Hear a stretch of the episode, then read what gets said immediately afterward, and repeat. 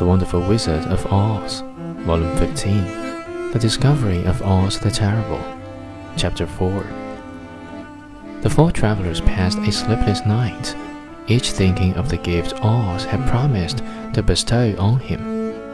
Dorothy fell asleep only once, and then she dreamed she was in Kansas, where Aunt Em was telling her how glad she was to have her little girl at home again.